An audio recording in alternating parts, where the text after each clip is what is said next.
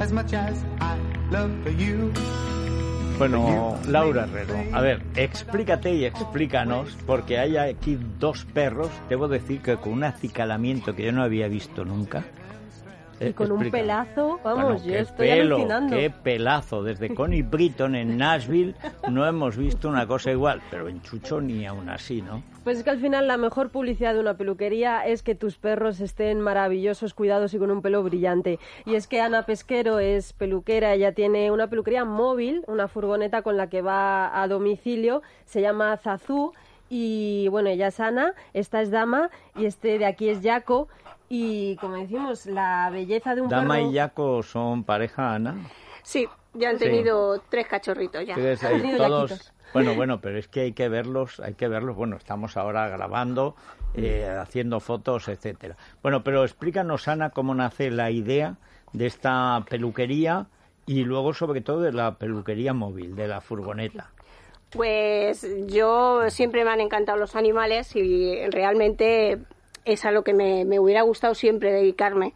Eh, salió una. Me despidieron de mi antiguo trabajo y estuve un año en el paro y entonces me dediqué a, a prepararme para, para, para hacer peluquería.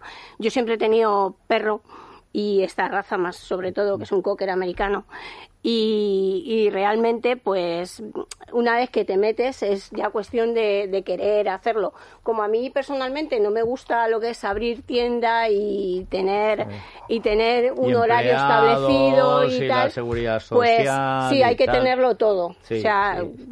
siempre hay que tener pero eh, lo que es Y un el horario empleado que establecido se lleva la caja.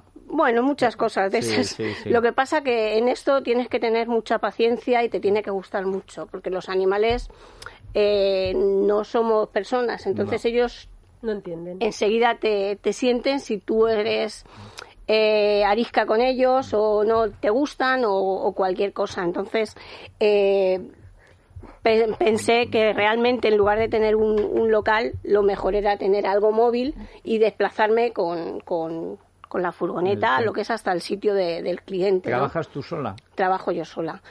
Y mis perros. Me llevo Claro. siempre que puedo, me llevo a mis perros conmigo. Que Esto es porque son como un anuncio, porque claro, es que ves esos perros que parece que acaban de ganar un premio de algo. De hecho, lo y habrán son ganado, muy ¿no? buenos. Sí. No, eh, no los he presentado a No los concurso. presentas. Pero No. podrían. Al final es que es la mejor publicidad. Tú ves a un perro así y quieres llevar al tuyo a- porque sabes que está en buenas manos. Claro. Y la peluquería móvil además nos ahorra muchísimo tiempo en desplazamientos y sobre todo les ahorra mucho estrés a los perros. Mucho. Porque al final les estás dejando en un sitio que no conocen con un desconocido. Aquí, sin embargo, están cerca y bueno. Están, yo siempre aparco en la puerta de casa y suelo trabajar con la puerta abierta para que el cliente, si se quiere quedar, se puede quedar. Que muchos peluqueros no, no son partidarios porque se ponen nerviosos. Es verdad que hay perros y clientes que, Es que hay Que cada es- cliente que, que debería ser le transmite sí. mucho nerviosismo al perro. ¿En la furgoneta también tienes para lavarlos o no es necesario? Sí, sí, sí. Yo, es que si no es imposible. El perro tiene que tener su higiene. que, yo digo mensual o quincenal o, o cuando se manchan. Esto no es como antes que decíamos, no, es que antiguamente la gente tampoco se duchaba como te duchas ahora. Evidentemente tampoco había tanta polución como hay ahora. Pues a los perros No, les no, pasa lo lo que mismo. no había era tanto jabón ni tanta ducha. Claro, sí, sí, Sí, y los perros igual, porque yo, sí, sí. yo tengo un tío en el pueblo y, y tiene mastines y ellos no bañan a los perros. Evident- Yo soy una, una lu- lunática por tener una furgoneta que baña perros, Sí. pero aquí en la ciudad es diferente, porque viven con nosotros, los cogemos, se nos acercan Hombre, a los niños, cama, niños, claro. todo, o sea, que es que eh, es un es una manera de mantener tu propia higiene, ya no solamente la del animal. Entonces tú en esa furgoneta haces el servicio completo. Completo. Es decir, les bañas y les cortas el les pelo. arreglo y les Y corto. Muy importante también el limpiarles los ojos, las legañitas, porque si no se lo limpia les puede producir conjuntivitis, los oídos, porque Los si no se les cuida bien les puede producir otitis, Man- y las uñas. y mantenerle las Bueno, zonas las uñas so- es muy importante, porque además las uñas, aparte de que te hacen polvo los muebles, eso Y es todo. una cosa.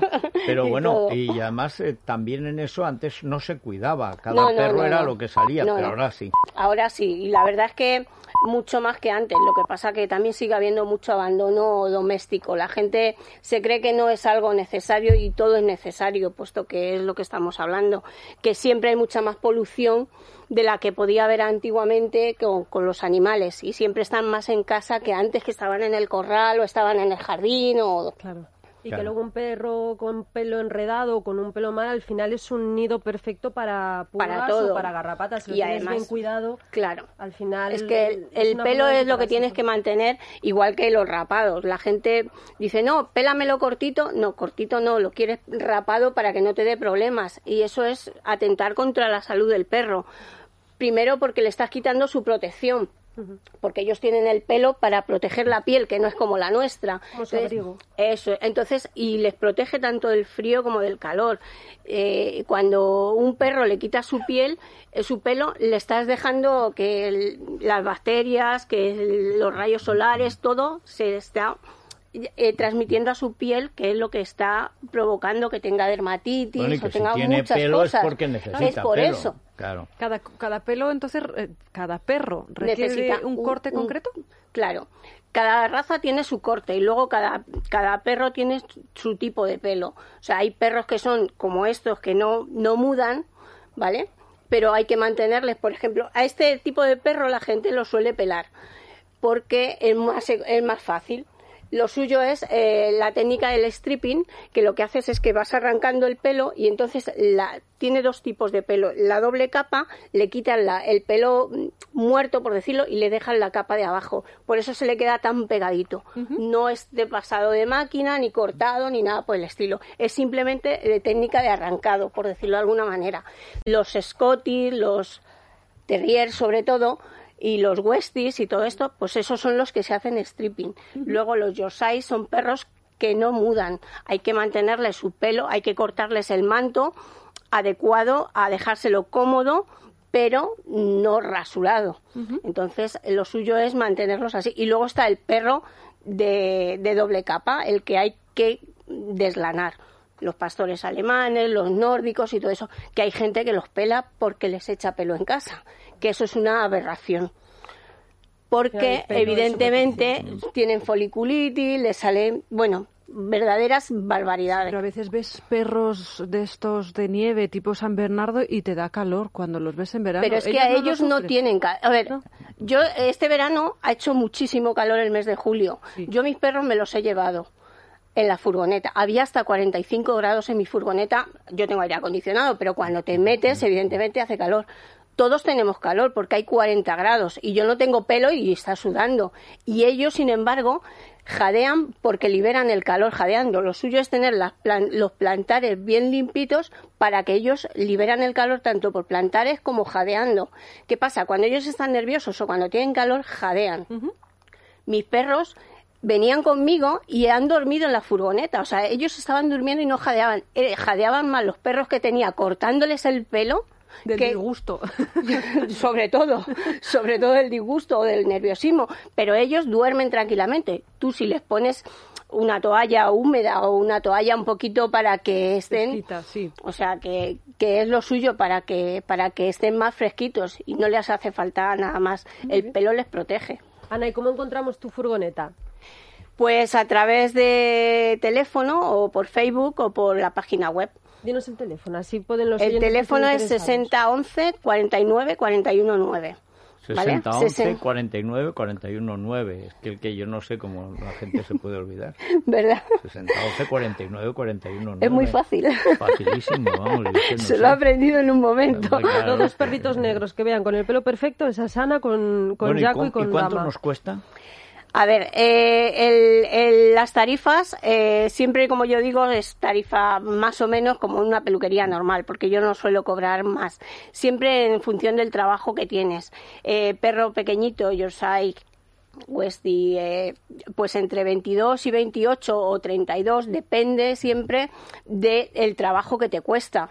Porque primero el cómo están los perros, el lo que vas a tardar y todo, lo, y todo influye en ese, en ese tipo de, de, de trabajos. Y perros grandes, pues siempre de 25 a 35 o 45 y luego dependiendo de las horas que estés, puedes cobrar 15 euros más por hora, dependiendo de cómo esté ese perro. Entonces, más o menos es una tarifa asequible a todo el mundo, porque lo suyo es el, el mantener a- al animal bien. Entonces, si tú vas a cobrar 50 euros por hacer un perro, eh, que se puede, que se deberían de cobrar muchas veces, no te lo van a traer eh, mensualmente.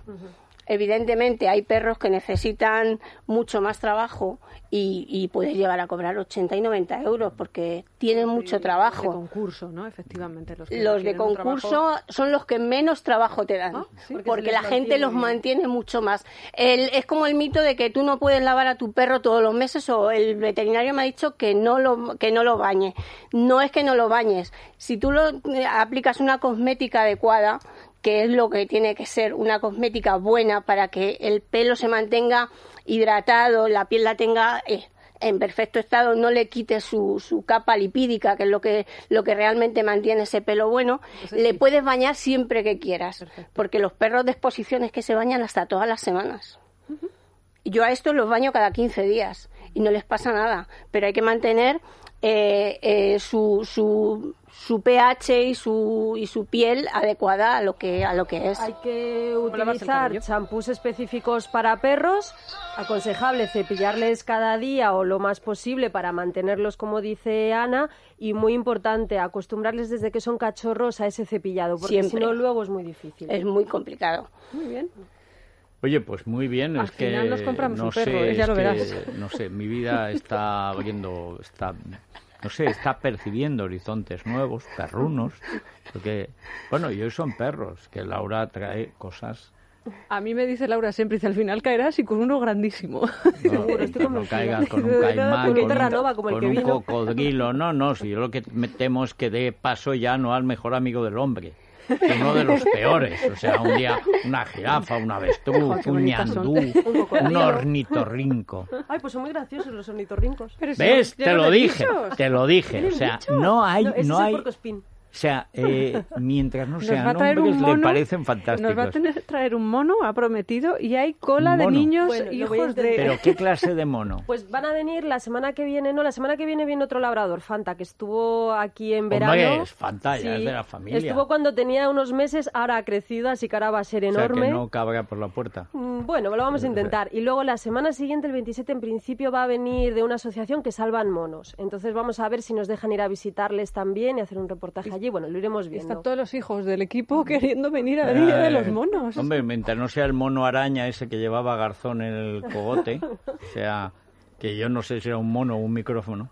O sea, bueno, Uno pequeñito. Bueno, eh, Movistar Plus, Movistar Federico. Plus. eh, mira, por ejemplo, a ti te gustó mucho la primera temporada de Fargo, pues se estrena bueno, ya. no es la única que hay. Es eh, que- Fargo. no, no, no, ya está, ya se ¿Hay acaba de estrenar la segunda ¿Qué me temporada. dices? Efectivamente, en Canal Plus Series, en el con dial número Bob 12. Thornton, que está a las extraordinario. 22.30. No sé cómo va a ser esto, porque es una precuela, es decir, eh, está Ah, como antes ambientada de. antes de el Yo crimen mientras de salga Fargo. el criminal, que es el que le da gracia a aquel. Bueno, o sea, ayer Jorge, que comparte contigo el pensamiento lateral, o sea, distintos, sí, sí. O sea, pues ha descubierto fortitud. Entonces Yo me la llama tengo ahí anoche, me llama anoche. Oye, papá, es que tú no has visto Fortitud. Digo, vamos a ver, Jorge. O sea, eh, antes del verano yo recomendé esa serie. Es más, me gusta tanto que al mayor, cuando no se podía defender, se le he visto, la, tenía una excusa para verla otra vez.